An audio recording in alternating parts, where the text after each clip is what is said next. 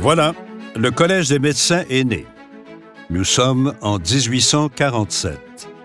Plusieurs se prétendent médecins et le gouvernement du Québec octroie au Collège les pouvoirs nécessaires pour assurer la formation des médecins et l'encadrement de la profession. Voici à nouveau l'historien Denis Goulet. Les prérogatives du collège étaient bien enchâssées dans la loi de 1847. Il lui faut maintenant assurer sa légitimité, ce qui ne sera guère aisé tellement les dissidences sont nombreuses.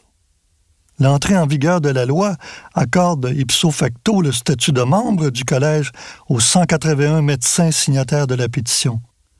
Parmi ceux-ci, on compte à peine une cinquantaine de médecins diplômés, les autres ayant obtenu leur licence à la suite d'une cléricature. Neuf nouveaux membres sont admis au cours de la première assemblée qui se tient le 15 septembre à Montréal. Mais ce n'est qu'à l'assemblée du 24 septembre suivant, tenue au Parlement de Québec, qu'on procède à l'élection des administrateurs du nouveau collège. Il ne comprend alors que 190 membres, en raison du fait que la loi n'oblige pas les médecins à y adhérer. Le collège est alors administré par un bureau des gouverneurs qui regroupe 36 membres élus, 15 dans le district de Québec et de Gaspé, 15 dans le district de Montréal, 3 dans le district de Saint-François et 3 dans le district de Trois-Rivières. C'est le 9 mai 1848, au cours d'une Assemblée générale extraordinaire, qu'est adopté le premier cadre des lois et règlements du Collège. Cette réunion est pour le moins tumultueuse, car s'opposent deux groupes distincts, les médecins des villes et les médecins de campagne.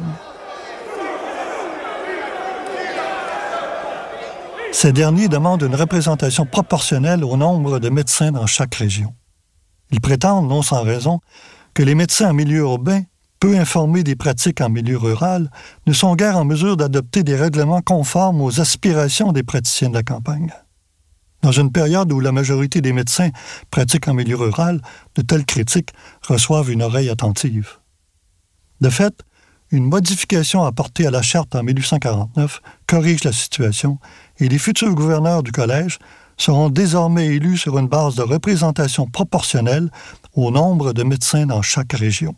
On craint, non sans raison, que les sièges accordés respectivement aux districts de Montréal et de Québec soient monopolisés par les praticiens de ces deux villes au détriment des régions environnantes. Pour éviter un tel noyautage des médecins urbains, le Collège accepte de fixer à huit membres la représentation maximale respective des villes de Montréal et Québec, ce qui laisse les autres sièges aux médecins en milieu rural pour chacun des districts concernés. Bref, dès la création du Collège, émerge la problématique des régions et de leur représentation, problème qui jalonnera son histoire. Un autre grief contre la loi de 1847 concerne le choix du président par voie nominative plutôt que par voie élective. On considère qu'il s'agit là d'une clause à saveur coloniale. Du reste, on aime guère que la délivrance des licences soit encore sujette à l'approbation du gouverneur. Les administrateurs du collège souhaitent obtenir davantage d'autonomie vis-à-vis du pouvoir politique. Les modifications à la charte adoptée le 30 mai 1849 répondent à ces demandes. Désormais, le Collège aura toutes les prérogatives concernant l'élection du président et l'attribution des licences. Un autre jalon vers l'autonomie de la profession était posé.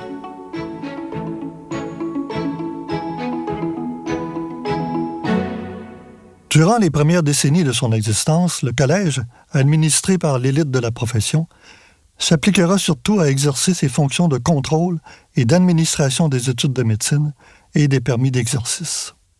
Dès le premier mandat triennal, le Collège bénéficie néanmoins d'une structure de financement qui lui permet de faire des bénéfices intéressants. Les recettes proviennent des droits d'entrée, des cotisations annuelles de ses membres et des tarifs payés par les étudiants et les diplômés. En 1868, les profits du bilan triennal s'élèvent à plus de 2000 dollars, somme respectable pour l'époque. Ce large excédent des recettes sur les dépenses s'explique aussi par le fait que les activités des gouverneurs étaient bénévoles et ponctuelles. Il n'y a alors aucun employé rémunéré à temps plein. Par ailleurs, les champs d'intervention du collège ne sont guère nombreux et variés. Outre l'admission aux études et la délivrance des permis, les activités se résument le plus souvent à quelques poursuites judiciaires contre des personnes soupçonnées de pratiques illégales de la médecine et à l'analyse de quelques mémoires proposant des modifications à la charte. Ainsi discute-t-on au cours de l'Assemblée du 9 juillet 1862, et je cite, de la pratique féminine du métier d'accoucheur et de la pertinence de doter le collège d'une charte royale. Toutefois, certaines initiatives du collège touchent plus directement ses membres. On envisage par exemple de créer une grille tarifaire pour les praticiens de la campagne ainsi qu'un fonds d'aide personnelle et familiale pour les médecins indigents ou retraités. Désireux d'entreprendre une politique d'assainissement de la profession, le Collège entreprend à quelques reprises des démarches auprès du gouverneur général afin d'obtenir le pouvoir d'expulser un membre qui est reconnu coupable de félonie, c'est-à-dire d'avoir vendu des poisons et altéré des médicaments ou d'avoir participé à la formation des pharmaciens. Les rivalités étaient vives entre ces derniers et les médecins. Elles ne cesseront pas de sitôt. Cette démarche amorce de fait une longue quête de respectabilité et de contrôle moral de la profession, laquelle débouchera sur l'adoption d'un code de déontologie au dernier tiers du 19e siècle. En effet, dès 1868, le Bureau des gouverneurs se plaindra des médecins détenteurs de la licence du collège, qui agissent d'une manière jugée indigne et demandera le pouvoir de les rayer de ces registres et de supprimer leurs droits de pratique. Sans succès, cependant. Les gouverneurs souhaitent par ailleurs obtenir des moyens accrus pour lutter efficacement contre les personnes qui pratiquent la médecine, la chirurgie et l'art obstétrique sans licence. Malgré certaines difficultés liées au mécontentement de plusieurs intervenants et aux tensions inévitables entre certains groupes de médecins, l'existence du collège n'est jamais menacée. Les assises juridiques et financières sont suffisamment solides pour lui assurer une autonomie qui s'accroîtra progressivement au fil des ans. Rappelons que durant cette période de fondation, le collège consolide donc deux niveaux d'intervention. L'autocontrôle de la profession et la répression de l'exercice illégal de la médecine. Or, la lutte sera âpre et difficile tellement le commerce des maladies est alors de plus en plus florissant, qui met aux prises une multitude de concurrents appréciés par la population. Rabouteurs, guérisseurs, vendeurs de remèdes miracles, marchands généraux, forgerons, apothicaires, etc. Il y a aussi les communautés religieuses, notamment les hospitalières des hôtels-dieux de Québec et de Montréal, qui vendent leurs médicaments à la population. Enfin, bien des médecins ont été formés à une époque où la médecine des humeurs était encore un modèle explicatif des maladies. Celle-ci postule la présence de quatre humeurs principales circulant dans le corps humain, la bile, la bile noire, le flegme et le sang, lesquels, en état d'équilibre, régissent la santé et, en cas de déséquilibre, provoquent la maladie. Le langage commun a d'ailleurs conservé bien des expressions provenant de cette doctrine dominante dans le champ de la médecine pendant près de deux millénaires. Être de bonne ou de mauvaise humeur, se faire de la bile, se faire du mauvais sang, faire une montée de sang, faire sortir le méchant, en sont les plus connus. Encore aujourd'hui, pour qualifier le tempérament d'une personne, ne dit-on pas qu'elle est sanguine, phlegmatique ou bilieuse?